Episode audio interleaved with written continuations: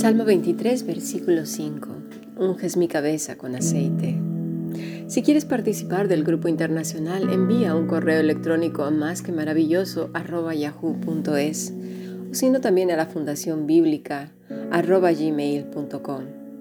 Es un grupo de estudio que lo componemos más de 19 naciones.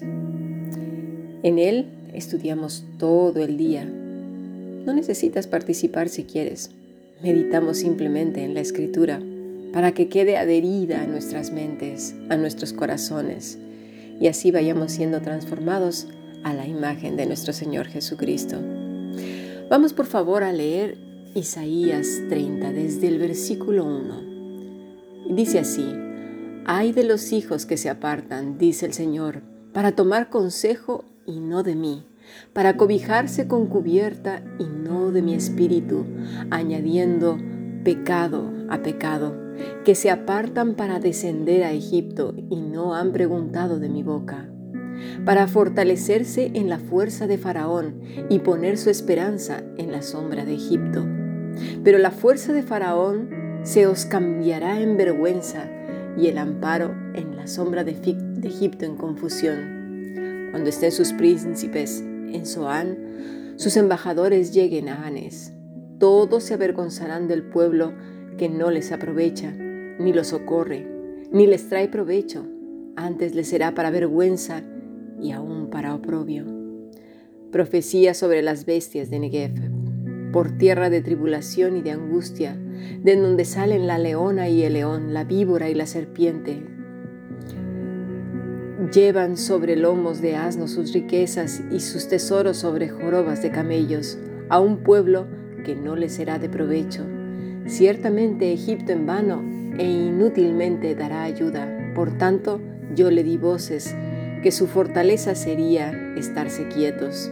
Ve pues ahora y escribe esta visión en una tabla delante de ellos y regístrala en un libro para que quede hasta el día postrero eternamente y para siempre, porque este pueblo es rebelde, hijos mentirosos, hijos que no quisieron oír la ley del Señor, que dicen a los videntes, no veáis, y a los profetas, no nos profeticéis lo recto, decidnos cosas halagüeñas, profetizad mentiras, dejad el camino, apartaos de la senda, quitad de nuestra presencia el Santo de Israel y dejad el camino. Apartaos de la senda, quitad de nuestra presencia al Santo Señor. Por tanto, el Santo de Israel dice así, porque desechasteis esta palabra y confiasteis en violencia y en iniquidad, y en ello os habéis apoyado.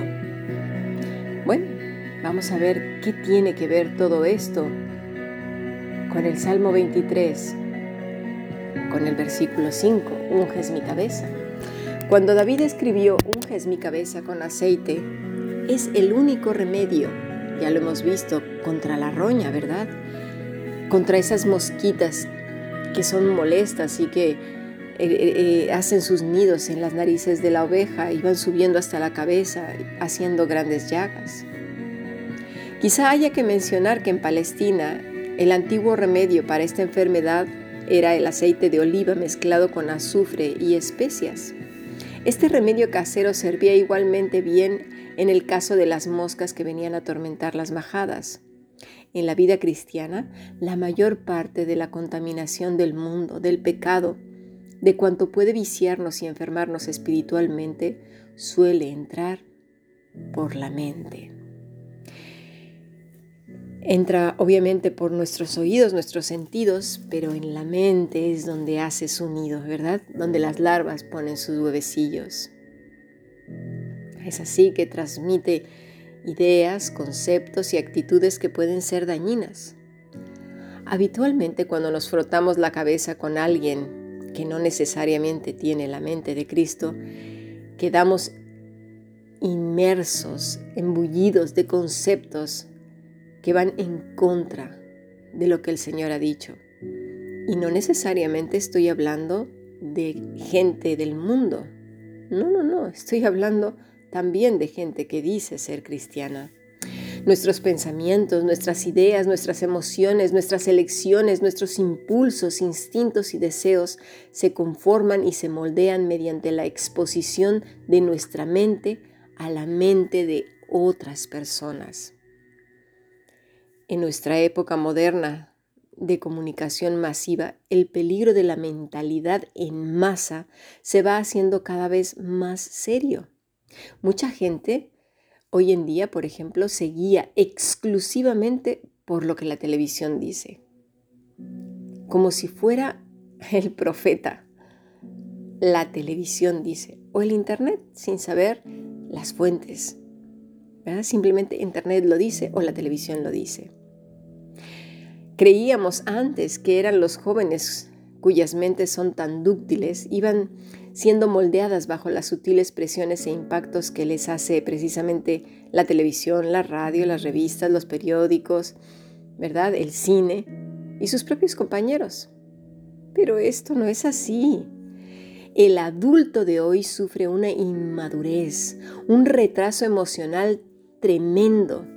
Padecen un infantilismo acérrimo al punto que son pusilánimes. No son capaces de soportar nada, ni de compromiso, ni de esfuerzo por pensar, investigar, contrastar, por amar con una verdadera entrega, por renunciar, incluso fíjate, a iglesias que todas claras enseñan herejías. Porque hoy, como en el siglo XII, en la época del oscurantismo, la iglesia, una iglesia extraña, con doctrinas extrañas, cobra autoridad por encima de la escritura. Cuidado, cuidado.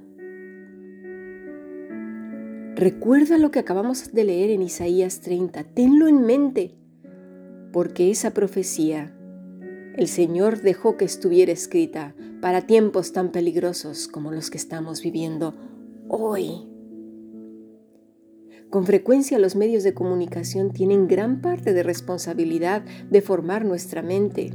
Están en manos de hombres cuyo carácter no es cristiano, no tienen la mente de Cristo y que en ciertos casos son francamente anticristianos.